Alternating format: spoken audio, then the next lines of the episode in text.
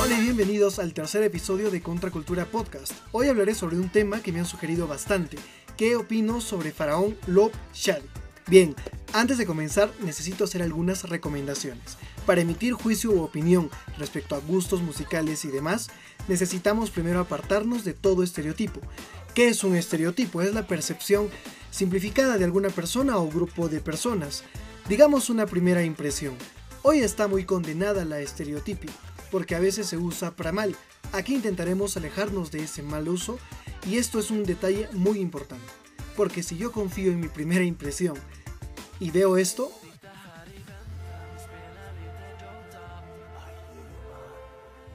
Para los que me oyen en Spotify, viven en Marte y no saben de quién estoy hablando, busquen bajo su propia responsabilidad una imagen o video de Faraón Love Shady. Luego vuelven a Spotify y le dan el botón de seguir. Como decía, si yo confío en mi primera impresión y veo esto, me voy a asustar y al final puedo destruir toda su música antes de oírla, lo cual no sería justo por supuesto. Hace poco vi un video donde él se autodenomina artista. Hola, soy artista. Y de hecho no solo él, sino que Spotify también lo considera en su categoría de artistas. Esto hace que yo me pregunte, ¿qué diablos es un artista? Porque todos tenemos de repente una visión muy conservadora de lo mismo. Si hablamos de artista, podemos imaginarnos a Bach, a Chopin, a Freddie Mercury, y solo por hablar de música, si hablamos de pintura, podríamos mencionar a cuatro pintores del Renacimiento, a Rafael, Leonardo, Miguel Ángel y Donatello. Y así podríamos continuar a lo largo de la historia, pero cuando llamamos artistas a Bad Bunny, J Balvin, Carol G y a Faraón, como que algo no cuadra, ¿no? Algo anda mal. Comparados con las figuras antes mencionadas. Pero entonces, ¿qué demonios es un artista? ¿Todos podemos ser artistas? ¿La fama de por sí ya te hace un artista? Bien, tengo que reconocer que este video o podcast para los que no se oyen ha sido pues muy difícil de hacer. Así que les pido que me dejen su opinión, reacción y lo compartan. Y si pueden, suscríbanse al canal de YouTube porque me ha llevado a investigar qué es el arte. Y eso es un mundo entero. Por su misma definición, que va cambiando con el tiempo. Por ejemplo, Marco Aurelio de Negri, el popular MAT, intelectual peruano que nunca me cansaré de citar, nos apoya con esto. ¿Cuál, es mi definición de arte? Es la siguiente. Arte, actividad mediante la cual, valiéndose de la materia, la imagen, el sonido, la palabra, el hombre que tiene el don o talento y ocasionalmente el genio de expresarlo, expresa lo material o lo inmaterial y crea reproduciendo la realidad o modificándola parcialmente o inventándola totalmente, plasmando sus imaginaciones y fantasías y manifestando sus simbolismos. La obra de arte tiene belleza.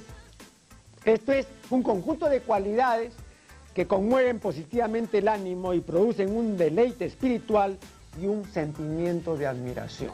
Como vemos, al final dice, conmueve positivamente el ánimo y causa deleite espiritual, y además un sentimiento de admiración.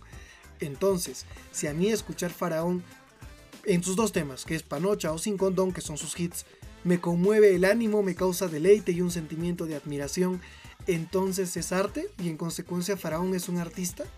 Me da escalofríos solo pensar en ello.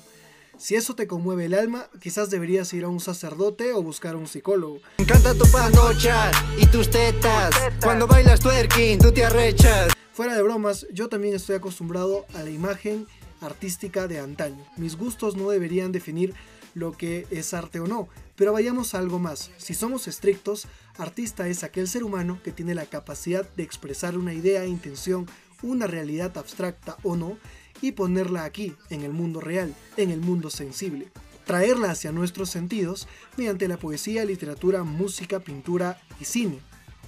Pero cuidado, donde coinciden los expertos es que el arte es únicamente del ser humano. Es decir, que para que se considere arte debe ser apreciado por nosotros. Y me dirán, claro Jorge, esto es muy obvio.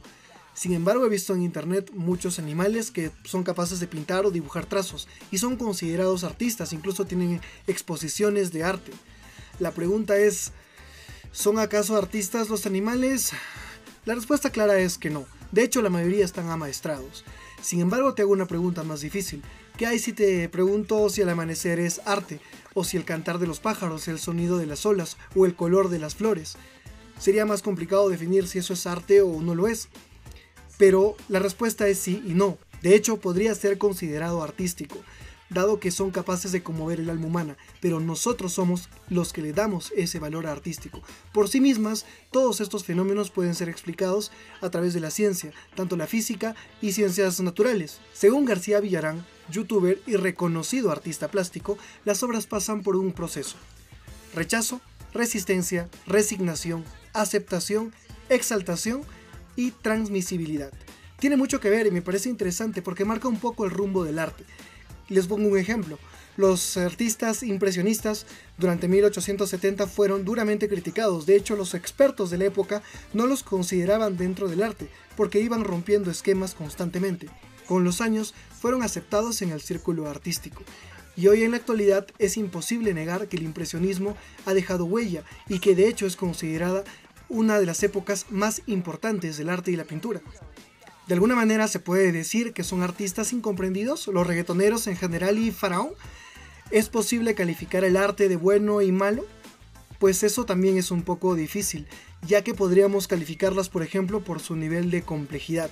Es decir, mientras más difícil o complicado es hacer algo, podría ser mejor arte. Pero esto es totalmente cierto, no se puede hacer una obra de arte basada en la simpleza, lo simple puede ser bello, una canción sencilla puede impactar el alma humana, sin duda. Es decir, no es bueno porque es más complejo. Por ejemplo, Bohemian Rhapsody de Queen es una canción compleja y es hermosa, y de hecho es una gran obra artística, pero no solamente por la estructura o la musicalidad, sino también por la interpretación de Freddie Mercury y por el contexto histórico. Pero una canción de cuatro acordes, te pongo un ejemplo de música ligera de Soda Stereo, puede conectarte con muchos sentimientos sin necesidad de una gran complejidad o técnica.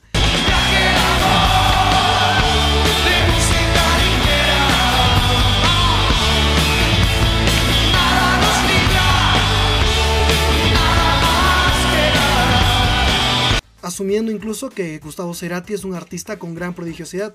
Pero a ver, esto es importante porque las emociones pueden modificar nuestra fisiología, alteran nuestro ritmo cardíaco, nuestras pulsaciones, hormonas, y percibimos esas sensaciones de bienestar, felicidad, alegría, tristeza, melancolía, y todo ello conlleva una explicación fisiológica en el sistema encefálico conocido como cerebro emocional, que está compuesto por diversas estructuras, como la amígdala, el hipotálamo, el hipocampo, el tálamo. Esto puede desencadenar nada más en una emoción. Como ven, no hay nada de simple en esto. Así que una canción sencilla, una obra de arte muy simple, también puede generar procesos muy complejos que al final pueden decantar en una lágrima. Les pongo un ejemplo. El video de Latinoamérica de Residente, que me parece una gran obra, no solo muestra la riqueza de esta parte del continente, que además sufre mucho pero que tiene cualidades y que se esfuerza, Dato curioso, canta nuestra compatriota Susana Vaca. Tú no puedes comprar las nubes, tú no puedes comprar los colores, tú no puedes comprar mi alegría, tú no puedes comprar mis dolores. Este tema es culturalmente rico y al mismo tiempo goza de millones de visualizaciones, es decir, es un éxito comercial. Es mentira eso de que solo se tiene que hacer basura para ser popular, aunque algunos artistas emprenden este camino.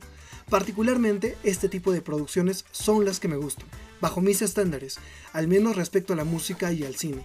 En el cine podría un claro ejemplo, Interestelar, la película de Christopher Nolan, una película que aborda conceptos de ciencia y ficción para hablar del amor, o la serie Dark de la que todo el mundo estaba hablando, que son obras maestras pero que son masivas, que a todo el mundo le llegaron a gustar por su calidad. Es decir, no porque sea comercial tiene que ser necesariamente malo. Pero como cualquier cosa hay extremos, a veces este balance se rompe, extremos donde reina solo lo comercial. Quizás se pierda un poco el sentido artístico, pero no deja de ser arte. No es de mi gusto, pero lo son. Este es el caso de Faraón, una pérdida total de sutileza. Para mi gusto es vulgar, y no porque hable de sexo, sino por la forma, por lo explícito, por lo grueso. La destrucción de cualquier atisbo de sensibilidad. No me conmueve de ninguna manera, pero es, es mi gusto, mi sensibilidad. Probablemente a muchos les cause gracia o se sientan plenamente identificados con su letra. Es un ser humano, extraño, su letra es pésima, pero bueno, al fin y al cabo es su música, nadie puede privarle el derecho de hacerlo. En términos de gustos no se puede comparar algo como mejor o peor, porque al final son gustos. Pero más allá de ello podemos hablar de calidad. Si es respecto a su letra, bueno, no sé si una persona en su sano juicio va a buscar poesías, décimas o epigramas a una canción de Faraón o de trap en general. No digo que no hayan canciones con muy buena letra, de hecho sí las hay, pero lo que vende y lo que es masivo tiene buen ritmo y son letras que solo buscan ser coreadas en una discoteca. Su producción musical en sus dos últimos singles, por el asterisco y el famoso Panocha, con títulos totalmente llamativos, ¿qué hago con mi vida, por Dios? En estas dos últimas canciones, la producción ha mejorado muchísimo y se nota que está creciendo. Repito, no por la letra, hay un equipo de trabajo que me parece que está intentando lanzar esta carrera y de hecho lo ha conseguido.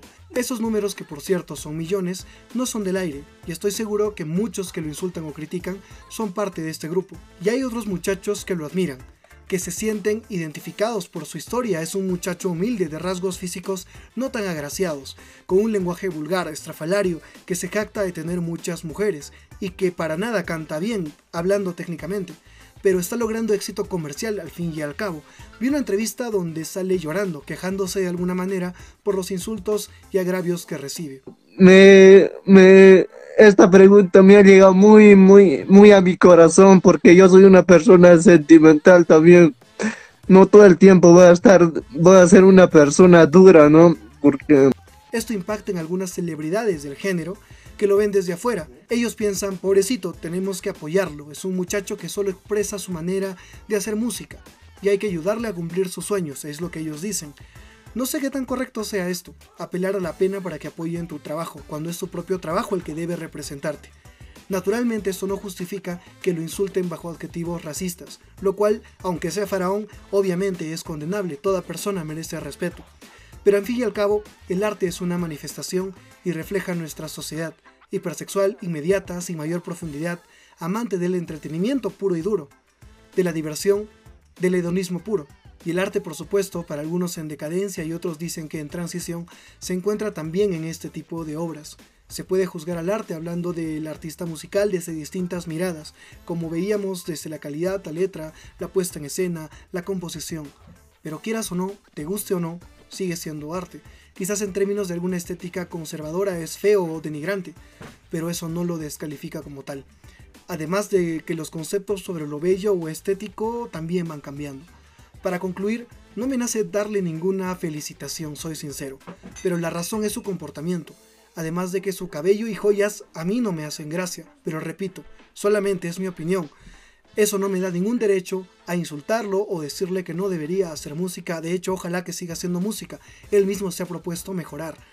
Está en su total libertad. Él lo tiene claro y sabe que un gran porcentaje de personas que lo ven, comentan y comparten son sus críticos. Es lo que busca, es provocador, dadaico y transgresor. Más allá de llamar la atención por la belleza de sus letras, llama la atención por otros factores. Y lo entiendo, es el código del mismo género, pero es cosa suya. Existe una industria musical donde lo que al final importan son los números, no la forma en la cual uno llega a tener los mismos. Eso al final depende de cada uno. Pero no quiero que se entienda mal. Mucha gente cree que si escucho rock o música clásica soy más inteligente o soy más culto, y no necesariamente es así. Culto es aquel que se cultiva intelectualmente de forma constante y por ende tiene una gran variedad de conocimiento en diversas áreas. Y eso incluye también al reggaetón y al género urbano, donde hay muchísima riqueza y diversidad. Por cierto, les recomiendo a Renata Flores, una peruana que hace trap en quechua. Para que vean que el género urbano no es sinónimo de perreo o letras sin sentido. Cada quien escoge cómo quiere trascender y qué huella quiere dejar. Es interesante ver cómo el arte y la música van cambiando, para nuestra opinión para bien o para mal, pero no todo lo moderno es malo. Una banda que me encanta por la innovación constante, tanto en la música, el concepto y la performance en vivo, es 21 Pilots. Es música compleja, para mí que soy un pésimo músico. Seguro habrá alguno que le parezca más sencilla, pero me encanta, y seguro también hay gente que no, y todo bien. Para terminar y hablando de letras sin sentido, me han preguntado mucho sobre Bad Bunny. Ha recibido un premio importante por la SCAP, Sociedad Americana de Compositores, Autores y Editores, como el compositor del año. Esto a mucha gente le ha causado ruido, Pero antes de ponernos gruñones, deberíamos revisar en base exactamente a qué le han dado este premio. Sin duda por su letra no ha sido, yo es de acuerdo al éxito comercial, es decir, a sus números. Así que dejen de arañarse o rasgarse las vestiduras y sigan escuchando a Mozart, todo bien. Pero Bad Bunny es un tema amplio y creo que merece un video aparte. Critican que tiene letra misógina. Hay canciones de rock de los Beatles que tienen una letra machista a los ojos de hoy. Pero ese es otro tema. Si te gustaría que haga una revisión sobre Bad Bunny, déjamelo en los comentarios. No olvides reaccionar, suscribirte, comentar y compartir el contenido. Nos vemos en el próximo capítulo. Chao.